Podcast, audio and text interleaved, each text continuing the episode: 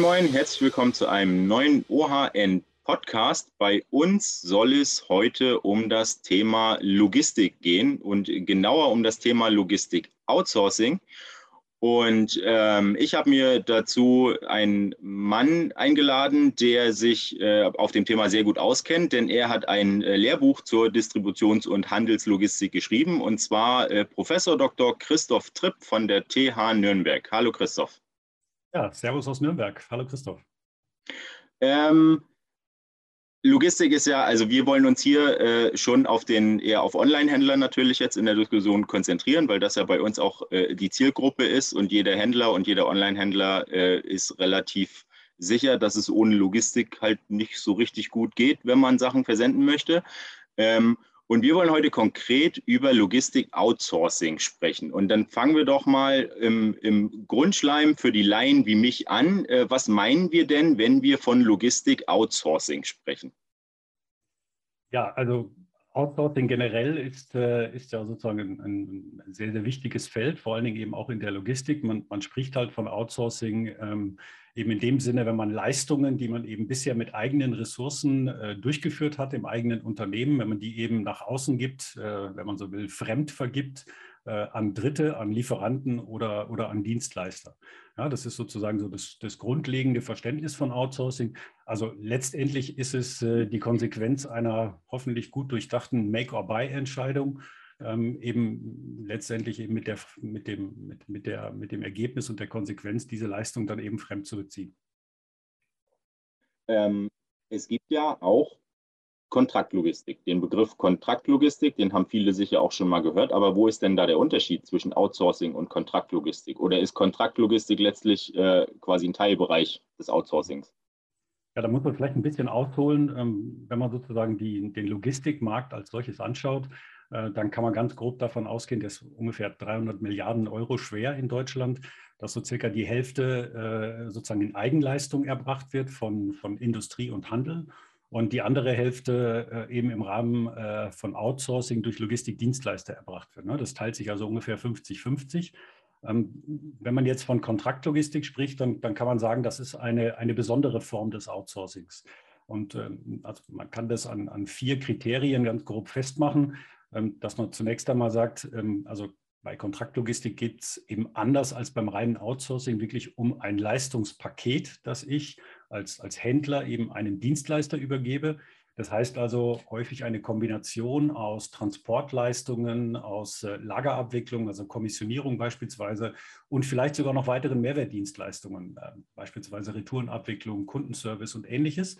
Ähm, also es muss, das erste Kriterium ist wichtig, das ist also immer ein Leistungspaket.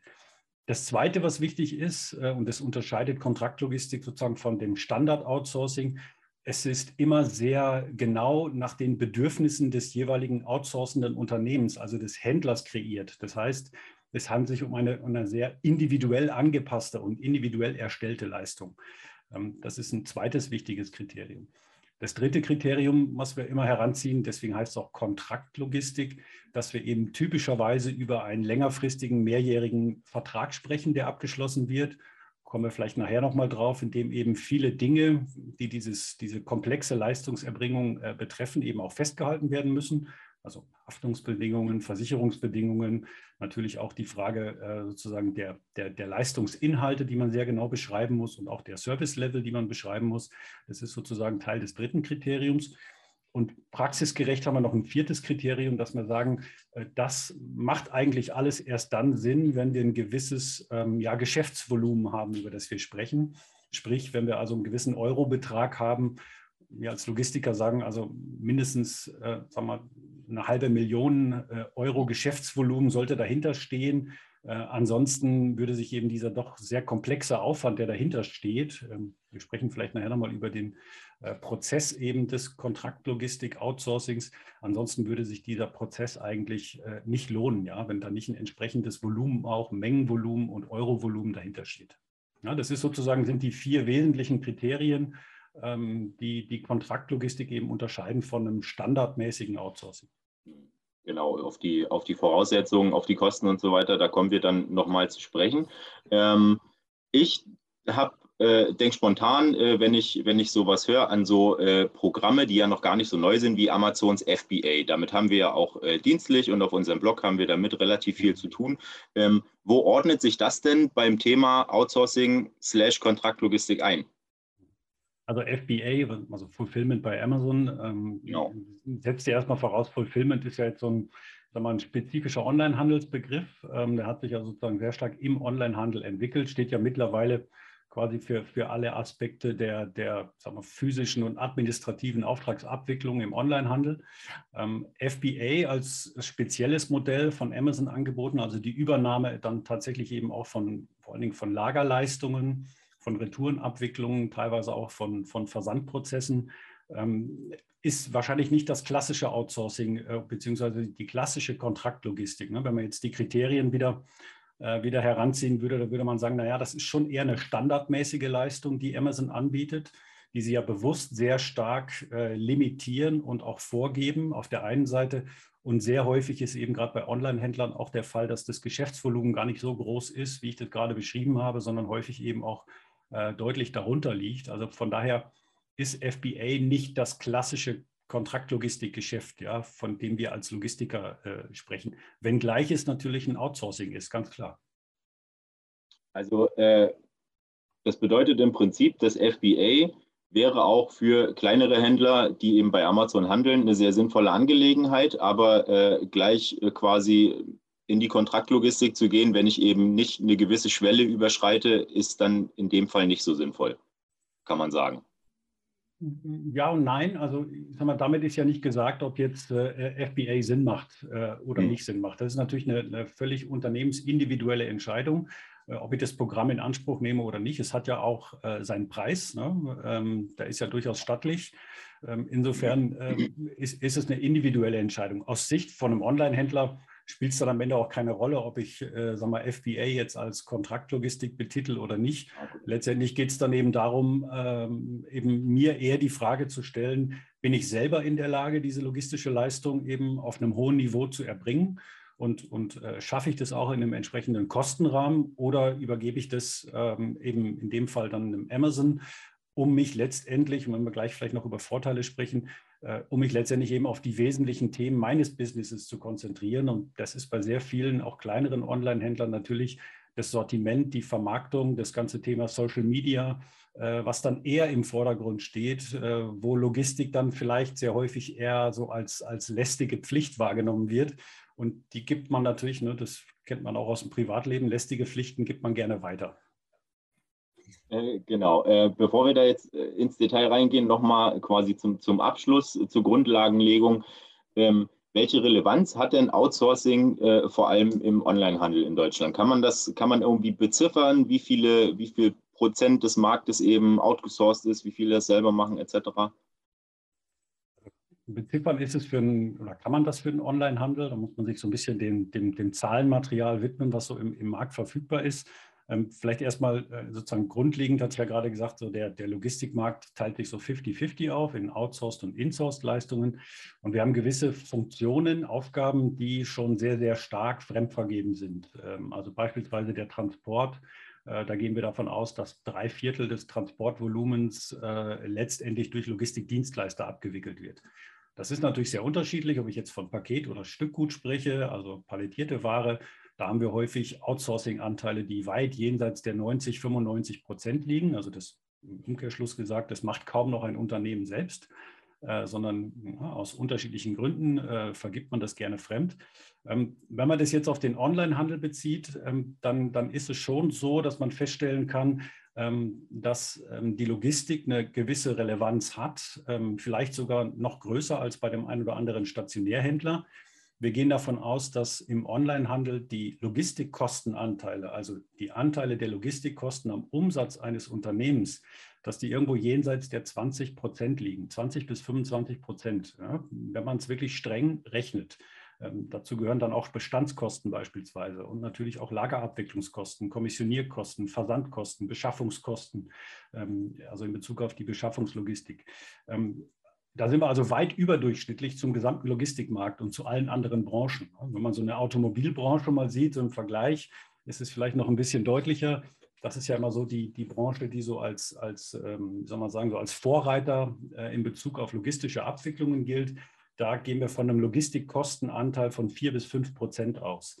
Und da liegen wir also ungefähr im, im, im Mittel über alle Industriebranchen und Handelsbranchen äh, in Deutschland. Also da ist der Handel, speziell der Onlinehandel, weit überdurchschnittlich belastet, wenn man so will, mit Logistikkosten. Das spricht natürlich dafür, dass man dem Thema eine große Relevanz beimisst. Ähm, das kann jetzt zwei Konsequenzen nach sich ziehen. Äh, entweder man sagt, das ist so ein großer Kostenhebel, den will ich in der eigenen Hand halten. Und das muss eine Kernkompetenz sein für mich. Und äh, da muss ich mich weiterentwickeln. Das kann aber auch dazu führen, dass man sagt, da bin ich nicht dazu in der Lage. Und ich nutze sozusagen ähm, jegliches Rationalisierungspotenzial, was ich durch Outsourcing ähm, bekommen kann und, und vergebe diese Leistungen eben an Dienstleister. Ne? Also das, das kann man schon konkret sagen. Um jetzt ganz genau auf deine Frage zu kommen, wenn man jetzt den Logistikmarkt anschaut, ich hatte gerade gesagt, der ist so um die 300 Milliarden Euro schwer, dann gehen wir davon aus, dass 40 Prozent des gesamten Logistikmarktes Kontraktlogistikdienstleistungen ähm, beinhaltet. Ja? Äh, und von diesen 40 Prozent, die teilen sich ungefähr auf ähm, in zwei Drittel, ein Drittel industrielle Kontraktlogistik und, und Konsumgüterkontraktlogistik. Das heißt also, bei der Konsumgüter- oder Handelskontraktlogistik, wo auch der Onlinehandel reinfällt, gehen wir davon aus, dass es so circa 35 bis 40 Milliarden Euro schwer ist. Und wenn man das jetzt wieder anteilig rechnet, ähm, dann kann man davon ausgehen, dass äh, alleine die Logistik im Onlinehandel so circa 10 bis 15 Milliarden Euro davon ausmacht. Ja, das heißt also, das ist ein, ein Feld, das, das ähm, sehr, sehr groß ist und das auch überdurchschnittlich ähm, eben hohe Logistikaufwände nach sich zieht weil wir natürlich vor allen Dingen ähm, leben von einer sehr, sehr äh, intensiven Bestandsvorhaltung. Ja, also Lieferbereitschaft, Lieferfähigkeit ist besonders wichtig. Das ist das, sag mal, das, das eine Thema. Und das andere Thema ist natürlich, dass wir im Stationärhandel so intensiv nicht haben, ist das ganze Retourenthema.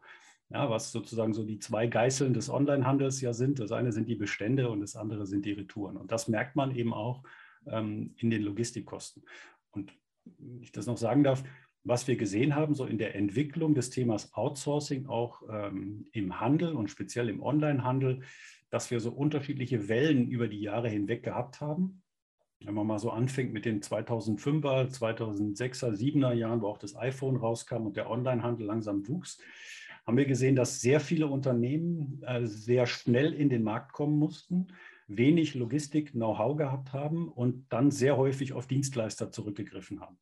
Ja, einfach ähm, wegen des Themas Zeit, Know-how, ähm, das war maßgeblich. So bis, das ging so doch relativ kontinuierlich, so bis sag mal 2014, 2015. Da haben wir dann festgestellt, jetzt haben viele Händler das Feld gut begriffen und äh, gemerkt, dass sie Logistik auch in Eigenleistung gut erbringen können. Also nicht nur mit adäquaten Kosten, sondern eben auch mit einer hohen Performance, äh, sodass wir wieder Backsourcing, also das, Zurückholen von, von outgesourcten Logistikleistungen gesehen haben. Und was wir jetzt sehen, aktuell, auch befeuert sicher durch Corona und die, die besonderen Wachstumsraten im Onlinehandel, sehen wir gerade wieder eine dritte Welle, wo wir wieder sehr stark ähm, Dienstleister in Anspruch nehmen, weil wir gemerkt haben, gerade die großen Stationärhändler, die auch im Onlinehandel sind und auch die Hersteller, die Brands in ihrem D2C-Geschäft, ähm, die brauchen natürlich wieder schnelle Lösungen und die brauchen vor allen Dingen schnell skalierbare Lösungen, also Lösungen, die man schnell mengenmäßig aufbauen kann, äh, sodass wir jetzt quasi mitten in einer dritten Welle des Outsourcings sind, ähm, wo wir wieder verstärkt Dienstleister nutzen. und das ist so eine Entwicklung, die man jetzt über die Jahre hinweg ähm, gut beobachten kann. Also von daher das Thema hat eigentlich nie wirklich nachgelassen, aber hat jetzt natürlich nochmal durch die Corona-Mengen nochmal wieder an Bedeutung ähm, zugenommen. Hm. Ähm, das, das ist ganz interessant. Ich wollte ja jetzt äh, als nächstes auf die, auf die Größe im Prinzip kommen. Mhm. Äh, wann, wann lohnt sich als Online-Händler, meine Logistik outzusourcen? Wie groß muss ich sein und so? Und da fand ich äh, ganz spannend, was du gerade gesagt hast, dass eben, also die, der, der Kostenanteil der Logistik ist ja nur im Onlinehandel eben entsprechend enorm hoch. Und äh, mir ist da jetzt spontan wieder das Beispiel Amazon äh, eingefallen, die ja auch, äh, ich meine, sie haben sehr klein angefangen und äh, waren dann mit hauptverantwortlich dafür, dass DHL, UPS, DPD etc. Ähm, in den, in den vergangenen Jahren, Jahrzehnten halt immer mehr Aufträge gekriegt haben, immer mehr zu tun gehabt haben und sind ja jetzt gerade dabei, eigentlich alles wieder zurück in die eigene Hand zu holen. Also Amazon arbeitet ja eigentlich gerade daran, das komplett wieder umzudrehen. Also ist das, kann man im Prinzip stelle ich mir das gerade wie so ein ähm, wie, wie so eine Art großen Bauch vor. Entweder ich bin zu klein, um mir Outsourcing leisten zu können, oder ich habe die genaue Größe, wo das passt, oder ich bin so groß, dass es so teuer ist, dass es sich überhaupt nicht mehr lohnt. Amazon ist natürlich immer ein Spezialfall. Ne? Das muss man, äh, muss, muss man ganz klar sagen. Da spielen viele Argumente eine Rolle. Vor allen Dingen, ähm, so, so stelle ich fest, ähm, natürlich das Unabhängigkeitsargument ist bei Amazon ein ganz, ganz wichtiges. Und natürlich auch die, die Möglichkeit, äh, Druck auszuüben auf die anderen Partner. Ähm, das ist sicher ein, ein zweites wichtiges Argument. Aber natürlich auch Amazon hat ja doch eine sehr ausgeprägte Trial-and-Error-Kultur, äh, sozusagen Dinge, die vielleicht gar nicht unbedingt so sinnvoll erscheinen, einfach mal auszuprobieren. Und das kann man natürlich äh, besser in den eigenen Prozessen machen. Das, das haben wir auch jetzt während der Corona-Phase gesehen. Mal so ein Beispiel, ähm, was Amazon in der letzten Meile schon, schon vor einiger Zeit gemacht hat, äh, was die Paketdienste äh, ähm, eigentlich alle schon seit Jahren verworfen haben, ist eben die quittungslose Zustellung. Ja, dass sie sozusagen Pakete dem Endkunden überreicht haben, ohne äh, dass der Endkunde eben signiert. Ähm, jetzt in der Corona-Phase haben wir gesehen, haben das eigentlich alle wieder gemacht. Da haben es auch alle akzeptiert. Ähm, bin mal gespannt, wie sehr das jetzt wieder zurückgedreht wird. Äh, aber da ist Amazon natürlich schon äh, im Vorteil gewesen, weil sie Dinge schon ausprobiert haben und geübt haben und sie auch konnten und, und sie eben jetzt auch nutzen konnten. Ne? Also das ist ein Spezialfall. Ansonsten zu deiner Frage mit der Größe. Ich würde noch nicht mal unbedingt sagen, es ist immer eine Frage der Größe ist. Ähm, ich hatte ja vorhin schon gesagt, dass, dass man so ein gewisses Geschäftsvolumen braucht. Also man braucht eine gewisse Menge ähm, sag mal, wahrscheinlich braucht man ein Umsatzvolumen von zwei, drei, vier Millionen Euro, damit man überhaupt, also Jahresvolumen, damit man überhaupt ähm, sozusagen gewisse Logistikkomplexität hat, wo es sich dann auch irgendwie lohnt, das in einem Paket an einen Dienstleister zu vergeben. Äh, aber es spielen auch andere Kriterien eine Rolle. Ich glaube, ähm, dass, dass für viele Unternehmen eben das Thema Zeit, also wirklich schnell zu sein im, im Aufbau von Kapazitäten, äh, das Ganze gleichzeitig auch äh, sagen wir, auf einem professionellen Niveau zu halten äh, und eben auch skalierbar zu halten, ähm, dass das wichtige Argumente sind, eher, dass die wichtiger sind als eben das reine Geschäftsvolumen. Und man darf auch nicht vergessen, man muss ja auch einen adäquaten Partner finden, der Interesse daran hat. Und, und Logistikdienstleister brauchen natürlich auch ähm, ein gewisses Volumen, ja, damit, sie, damit sie solche Geschäfte eingehen. Ähm, das heißt also, das ist immer so ein Werben von meiner Seite. Outsourcing ist natürlich keine reine, ähm, sagen wir, keine einseitige, kein einseitiges Thema, sondern es ist immer ein Thema der Partnerschaft. Äh, also ich muss natürlich auch irgendwie ein attraktives Paket haben, das für einen potenziellen Dienstleister äh, interessant ist. Und, und äh, das muss man immer sehen. Wichtig ist, man muss immer berücksichtigen bei jedem Outsourcing-Projekt, ähm, dass ich ja eine, eine neue Schnittstelle schaffe zu einem fremden Unternehmen. Und das, sagen wir, wir bezeichnen das so akademisch immer, das sind die Transaktionskosten. Ja? Also ich, ich, ich muss einen Partner suchen, ich muss mit dem Verträge schließen und ich muss ihn auch sehr streng kontrollieren, ob er seine, seine Leistungsversprechen auch einhält. Und das sind natürlich sagen wir, verhältnismäßig hohe Kosten, die häufig schwer zu quantifizieren sind und die dann eben so unterm Strich bei einem Vergleich Make or Buy meistens gar nicht erscheinen. Aber die muss man natürlich mit reinrechnen. Ja? Und das heißt letztendlich, ich brauche natürlich schon insgesamt ein gewisses Volumen und eine gewisse Bedeutung der Logistik, damit ein Outsourcing überhaupt, also so ein derart komplexes Outsourcing wirklich auch Sinn macht. Ist jetzt schon teilweise äh, immer mal gefallen und angesprochen worden, aber was sind denn die, die Vorteile, die Chancen? Was siehst du da beim, beim Thema Outsourcing? Also ich glaube, ein wichtiges Argument für, für Online-Händler ähm, ist quasi das traditionelle Argument, ich kann mich auf meine Kernkompetenzen konzentrieren. Wie ganz am Anfang schon mal gesagt, viele. Online-Händler kommen ja nicht aus der Logistik, sondern sie kommen vom Produkt oder sie kommen eben sozusagen von der Handelsbegeisterung. Sie kommen vielleicht auch aus dem äh, Fokus ähm, äh, des Social-Media-Marketings. Ähm, das sind sozusagen dann eher die Schwerpunkte. Ähm, also Sortimentskompetenz äh, vor allen Dingen und eben Handelsabwicklung, aber eben typischerweise nicht diese, sag mal, lästigen Logistikprozesse, ja, dass das äh, Kommissionierung, Verpackung, Belabelung, Retourenmanagement, Lagerhaltung äh, zu betreiben. ähm, das, das ist typischerweise nicht das, was man will. Ja? Ähm, also das ist eher eine lästige Pflicht. Das ist, glaube ich, ein ganz wichtiges Argument, wo man sagt, wenn ich das irgendwie wegschieben kann, ähm, dann, dann möchte ich da, damit eigentlich wenig zu tun haben. Gleichzeitig, das sag mal, ist natürlich das Flexibilisierungs- und Skalierbarkeitsargument ein wichtiges. Also, dass ich sage, ich trage aber jetzt nicht mehr das Auslastungsrisiko für die logistische Abwicklung, sondern das übertrage ich an einen Dienstleister. Und, und wenn ich plötzlich äh, am, am, Black Friday oder im Weihnachtsgeschäft erheblich mehr äh, Kapazitäten benötige, dann, dann muss ich das mit dem Dienstleister klären. Der muss das letztendlich schaffen und das muss ich nicht mehr machen.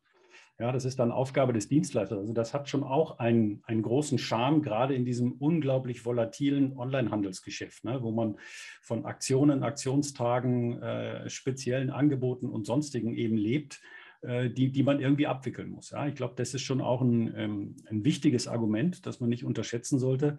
Äh, und letztendlich natürlich das Professionalisierungsargument. Also wirklich zu sagen, ich habe da einen professionellen Partner, der mir auch gezeigt hat, dass er das in, in äh, zahlreichen weiteren Referenzprojekten eben auch schon bewerkstelligt hat, der mit der Technik umgehen kann, der manchmal auch in der Logistik mit dem, mit dem, sagen wir, doch eher schwierigen, mit der schwierigen Personalsituation umgehen kann. Wir haben da ja doch häufig viele Kulturen, viele Sprachen ähm, und, und, und das muss man managen können. Das können die Logistiker natürlich auch. Also das sind alles Argumente, die, die schon unterm Strich ähm, schon für ein, für ein Outsourcing sprechen.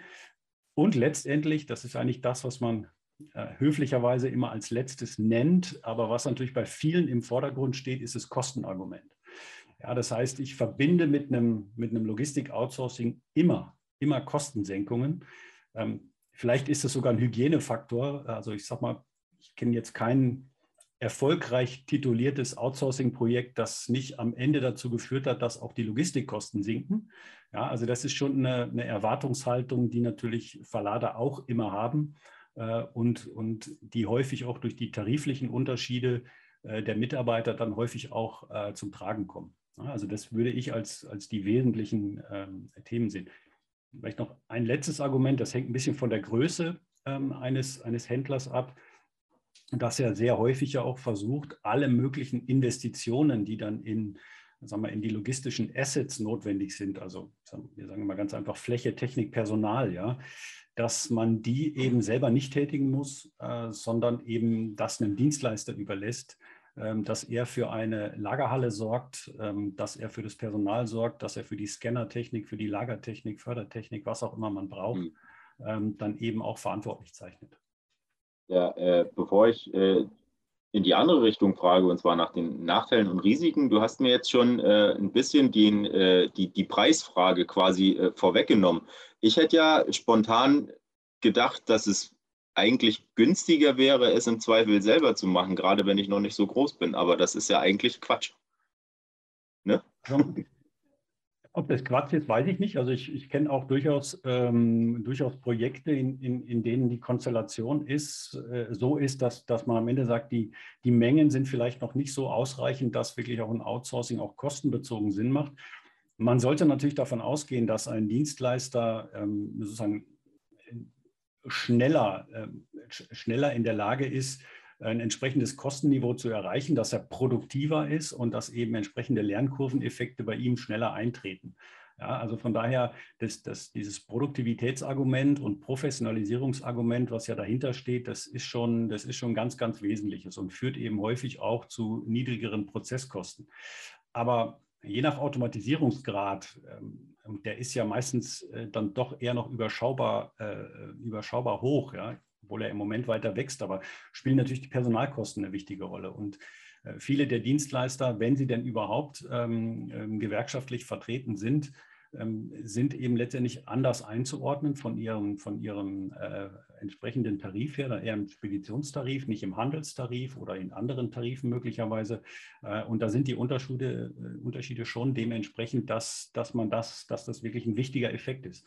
Aber ich möchte noch mal eins sagen das Kostenargument, das ist ganz wichtig. Ja? Ähm, das Kostenargument ist definitiv eins, was schnell verpufft, weil man sich schnell daran gewöhnt.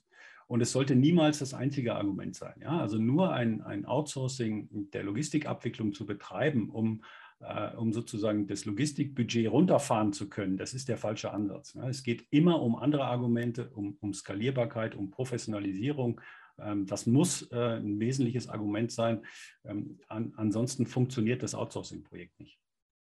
Es geht ja letztlich auch darum, was ich outsourcen will, oder? Also ich kann ja, äh, ich kann die, die Lagerung outsourcen, die Lieferung, das Retourenmanagement etc. Das muss ja, ich muss ja nicht alles auf einen Schlag wegschieben, quasi.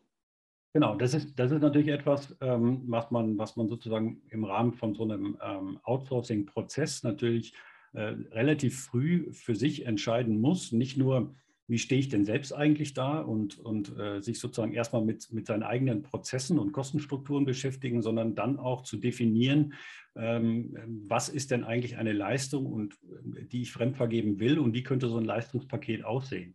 Und sehr häufig haben wir natürlich ähm, Projekte, die erstmal langsam anfangen, in denen man den Dienstleistern erstmal kleinere Pakete übergibt und dann sieht, wie es funktioniert und, und dann sozusagen die, die, das Leistungsspektrum sukzessive ausweitet. Ähm, aber bevor wir es vergessen, äh, was sind denn die Risiken, die Nachteile? Es gibt ja nicht nur, es gibt ja nicht nur äh, die Pluspunkte wahrscheinlich. Ja, ich glaube, das wichtigste Argument, ähm, ich, ich, nenne das immer das Immunschwäche-Argument. Ja? Ähm, äh, das Immunschwäche-Argument. ja, genau, das ist passend zu, zur Winterzeit und vielleicht auch ein bisschen zu Corona. Also mhm. damit meine ich, wenn, wenn der, wenn der Dienstleister anfängt zu husten, dann ist der Händler extrem krank. Ähm, also dass die, die, die Ansteckungsrate, ähm, die ist entscheidend. Das heißt also, wenn der nicht performt, ähm, dann habe ich als Händler ein Riesenproblem.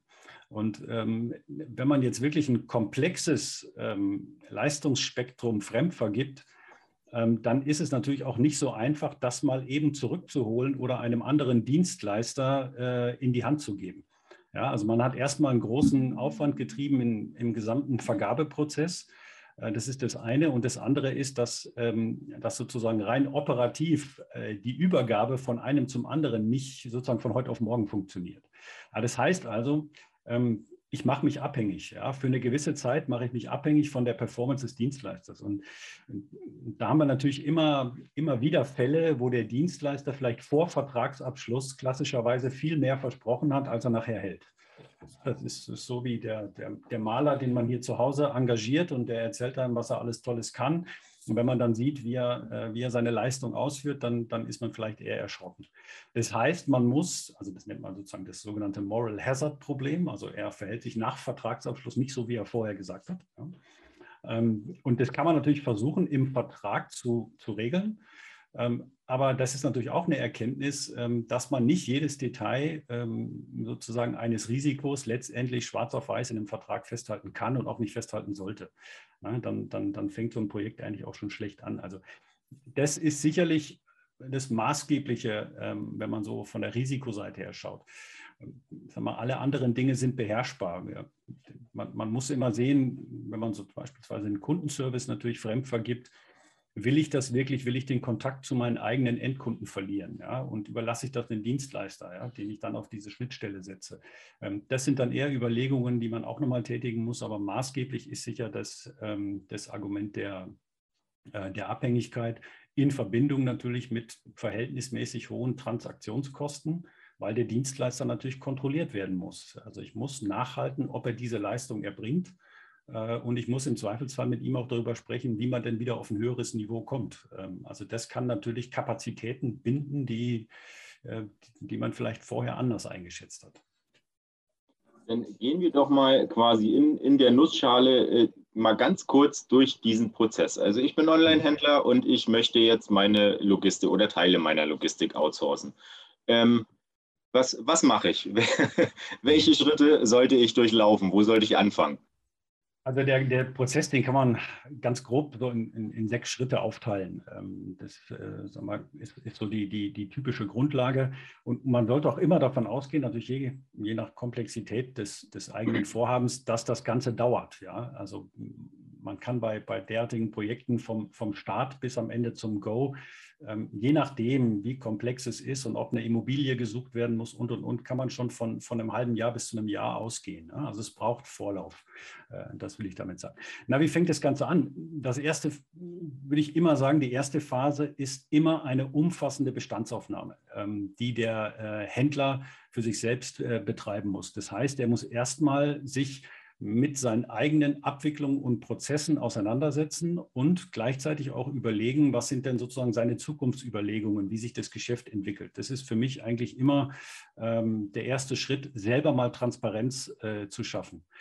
Das Interessante ist, dass dabei, das sehen wir ja beispielsweise auch bei ganz vielen Abschlussarbeiten, wo wir das so in ähnlicher Form ja auch immer machen, ähm, da kommen dann häufig schon viele Themen auf äh, und das ist häufig ein sehr produktiver interner Prozess, wenn man dann plötzlich anfängt, bestimmte Prozessschritte zu hinterfragen. Ne? Warum machen wir das eigentlich so?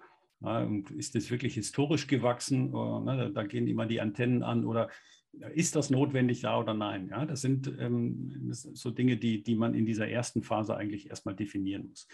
Dann kommt die zweite Phase, das ist so die klassische Make-or-Buy-Phase, wo man dann anfängt zu überlegen, ähm, mit was für einem Partner könnte ich mir überhaupt vorstellen, zusammenzuarbeiten?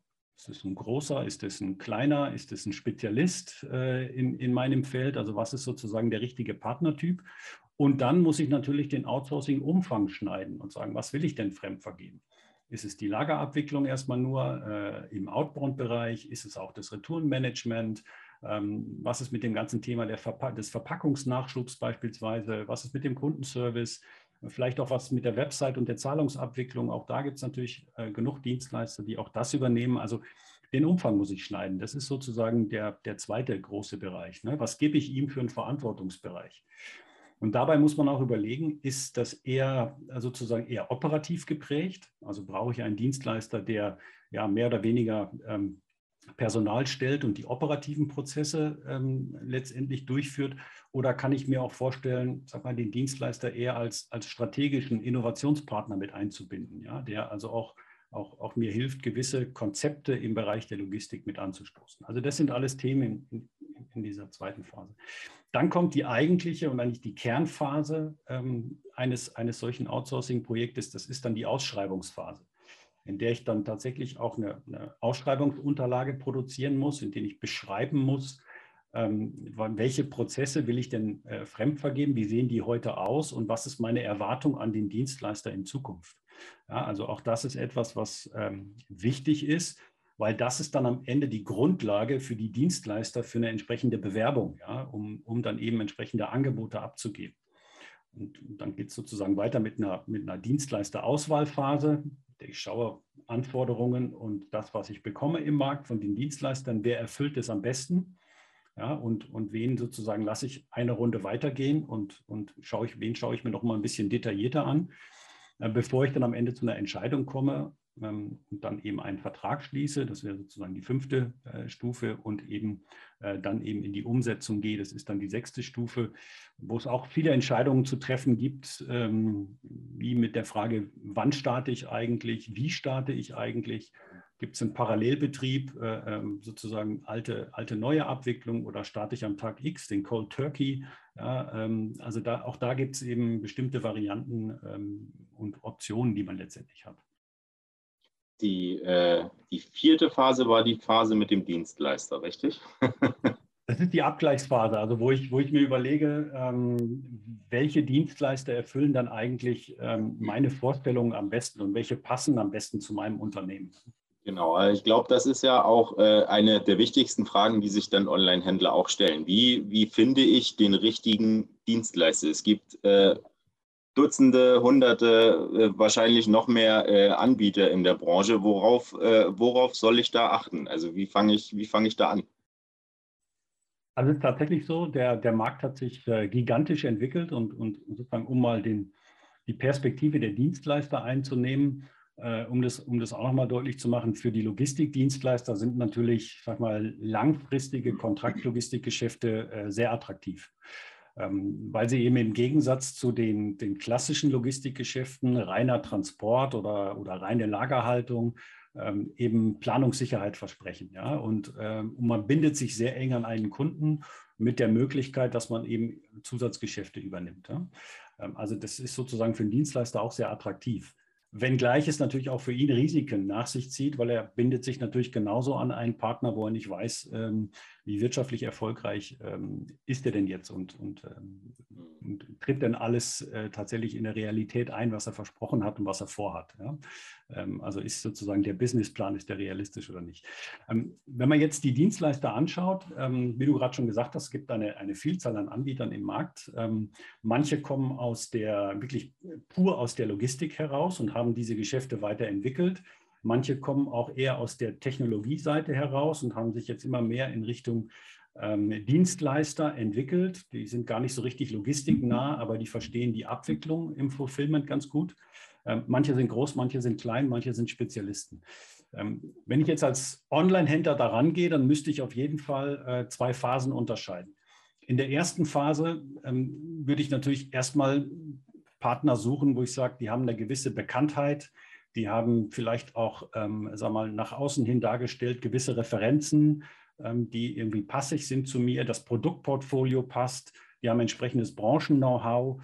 Die haben vielleicht auch entsprechende Standorte, äh, die für mich attraktiv wären. Also die geografische Präsenz ist sehr häufig äh, wichtig und natürlich auch die Größe. Ja, ähm, auch das ist entscheidend, dass ich mir als Unternehmen, als Online-Händler auch überlegen muss, ähm, will ich einen ganz großen Partner, bei dem ich sicher bin, dass das kann, aber bei dem ich vielleicht dann doch nur äh, ein Kunde von ganz vielen bin? Oder will ich einen Partner auf, auf Augenhöhe haben, der, mit, der sich vielleicht mit mir entwickeln möchte und, und vielleicht auch manchmal ein bisschen ähm, ja, dehnbarer ist und bereiter ist, gewisse Dinge äh, individuell zu übernehmen? Ja, das ist auch eine wichtige Frage. Und natürlich auch in dieser ersten Phase, muss man für sich K.O.-Kriterien definieren. Also gibt es ein K.O.-Kriterium, das ich unbedingt erwarte von einem Dienstleister? Wie zum Beispiel, sehr häufig ist es die Immobilie. Ja, also hat der Lagerplatz und hat der Lagerabwicklung, ähm, die er für mich nutzen kann. Ja, das ist häufig ein K.O.-Kriterium äh, bei, bei Kontraktlogistikgeschäften. In der zweiten Phase, also wenn ich dann irgendwann so von der Longlist äh, in Richtung einer Shortlist denke und sage, jetzt komme ich mal so zu den zwei, drei Favoriten, die ich habe, merkt man, dass man von diesen objektiven Kriterien immer stärker abrückt und dann geht es immer mehr in subjektive Kriterien. Also da spielt dann am Ende wirklich äh, das Vertrauen zwischen den Partnern eine unglaublich wichtige Rolle. Ja?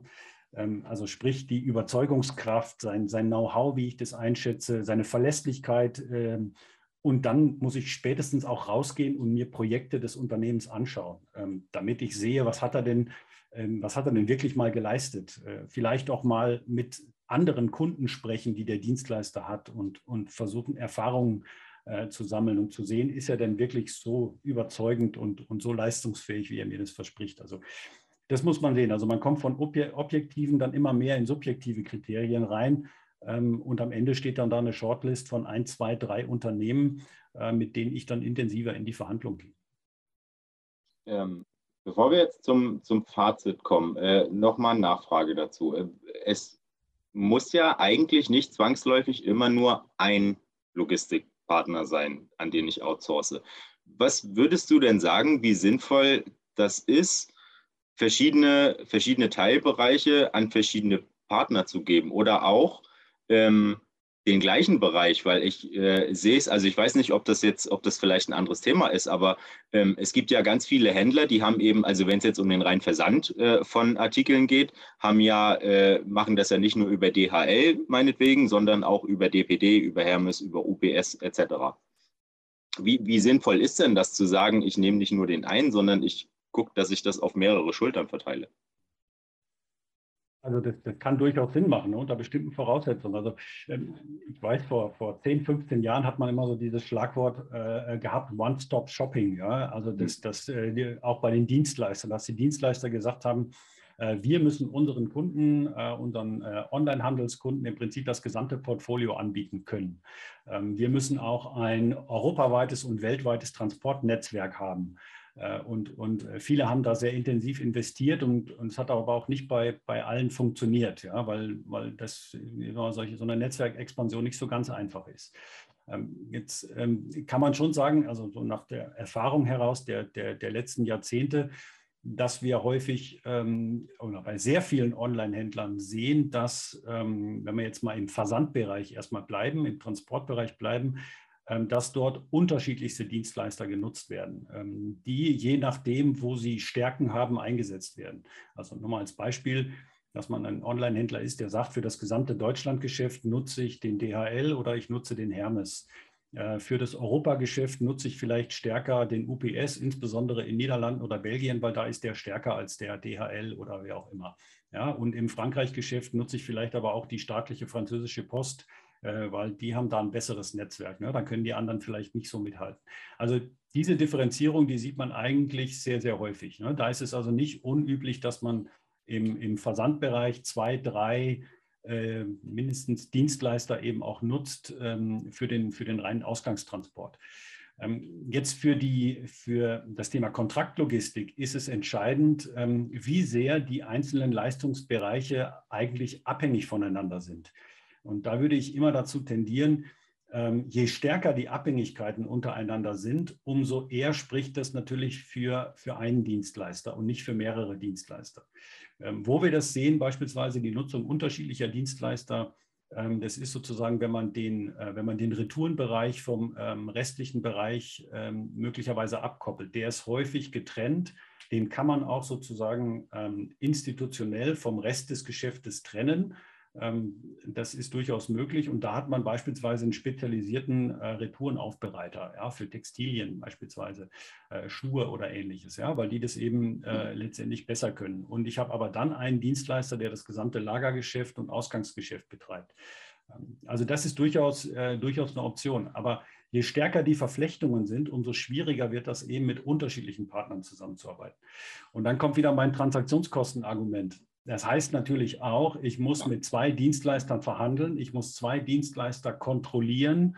Ähm, und und ähm, da besteht die Gefahr natürlich, dass, dass am Ende das, was man eigentlich erreichen will, eine geringere Komplexität im Bereich Logistik mhm. als Online-Händler zu haben, genau ins Gegenteil geht.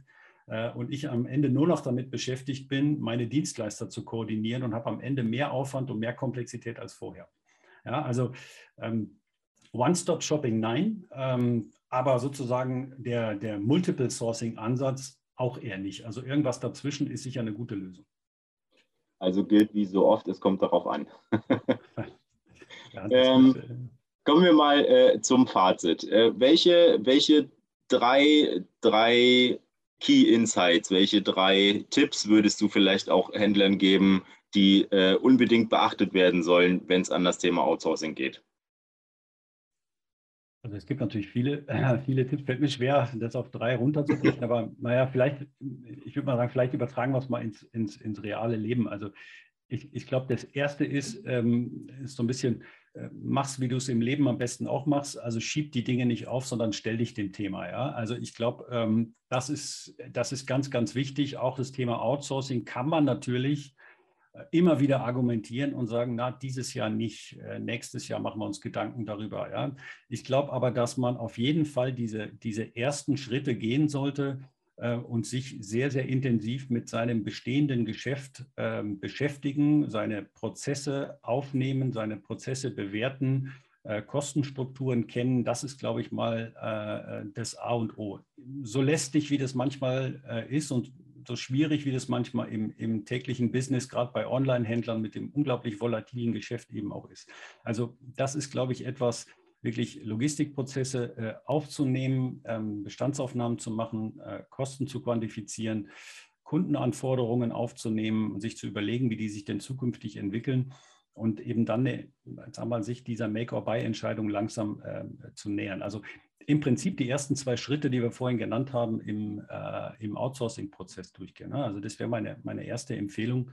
Ähm, meine Wahrnehmung ist eben, dass, dass sehr viele Händler, sowohl Stationärhändler als auch Online-Händler, eben häufig überhaupt gar nicht über annähernd über eine Logistikstrategie verfügen. Ja, es gibt zwar eine, eine Gesamtunternehmensstrategie, äh, aber es gibt letztendlich eben keine sich daraus äh, äh abgeleitete äh, Logistikstrategie, die eigentlich sehr, sehr wichtig wäre. Ähm, was will ich denn da eigentlich erreichen und, und äh, welche Rolle soll die Logistik spielen? Das ist für mich das Erste. Das Zweite ähm, würde ich mal sagen, äh, würde ich mal beschreiben, wie, es muss mit einem Outsourcing-Partner ist es wie in der Ehe. Ja, ähm, die, die Partner müssen wirklich maximale Passigkeit aufweisen. Das ist, glaube ich, das, das mit das Wichtigste, das man berücksichtigen sollte. Ähm, wenn man irgendwann anfängt, in den Ehevertrag zu schauen, ist es auch zu spät. Ja, das heißt, ähm, man braucht eine hohe Passigkeit von Kulturen, von Köpfen, von Kostenstrukturen. Ähm, ich glaube, das ist, ist, ist, unglaublich wichtig, weil ansonsten wird man keinen Spaß mit dem, mit dem Outsourcing-Partner haben und mit dem gesamten Geschäft haben. Und sagen wir, das dritte Insight, ähm, wir haben vorhin über Kinder gesprochen ähm, am Anfang. Ähm, äh, beim Outsourcing ist es auch ein bisschen so wie mit Kindern. Ähm, das ist sozusagen so das dritte äh, Key Insight, würde ich sagen. Man muss immer darauf achten, dass Leistung belohnt wird. Das ist, glaube ich, ganz, ganz wichtig. Belohnung ist besser als Bestrafung äh, in so einer Zusammenarbeit mit einem Dienstleister. Ähm, aber manchmal ist Bestrafung auch unabdingbar. Das ist leider auch so, ne, wenn es gar nicht mehr anders geht. Das heißt, ähm, in so einer Partnerschaft sollte man sich ähm, wirklich viele Gedanken darüber machen, wie schaffe ich es denn, intelligente Leistungsanreize für den Dienstleister ähm, zu schaffen ähm, über die Vergütung, über vielleicht ähm, Bonus- und Malus-Systeme, über die Service-Level, die ich festlege. Das halte ich, halte ich für ganz wichtig. Man braucht auch ich würde mal sagen, man braucht auch Fluchttüren, also Möglichkeiten, irgendwie aus dem Vertrag rauszukommen. Das sind außerordentliche Kündigungsrechte, die man häufig einbaut. Ähm, wenn, wenn der Dienstleister mehrfach die SLAs nicht eingehalten hat, braucht man das auch. Ähm, aber insgesamt, glaube ich, ist es wichtig, ein, eine ausgewogene äh, Partnerschaft zu haben, so nach dem Motto äh, äh, leben lassen. Ja? Also auch, man muss auch dem Dienstleister seine Marge zustehen. Ne?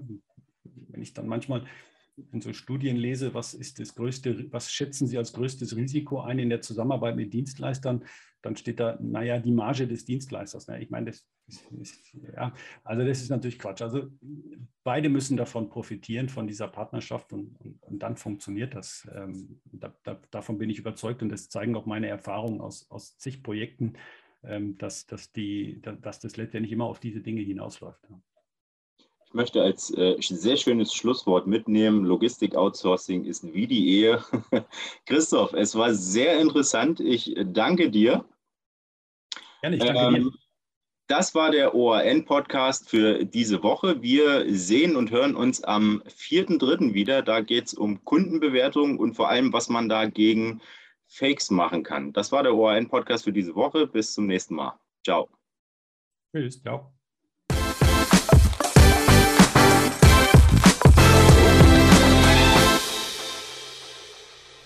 Dieser Podcast wird präsentiert vom Händlerbund. Der Händlerbund bietet rechtssichere Lösungen für Onlinehändler und unterstützt als 360-Grad-Netzwerk überall, wo es notwendig ist. Weitere Infos gibt's auf händlerbund.de.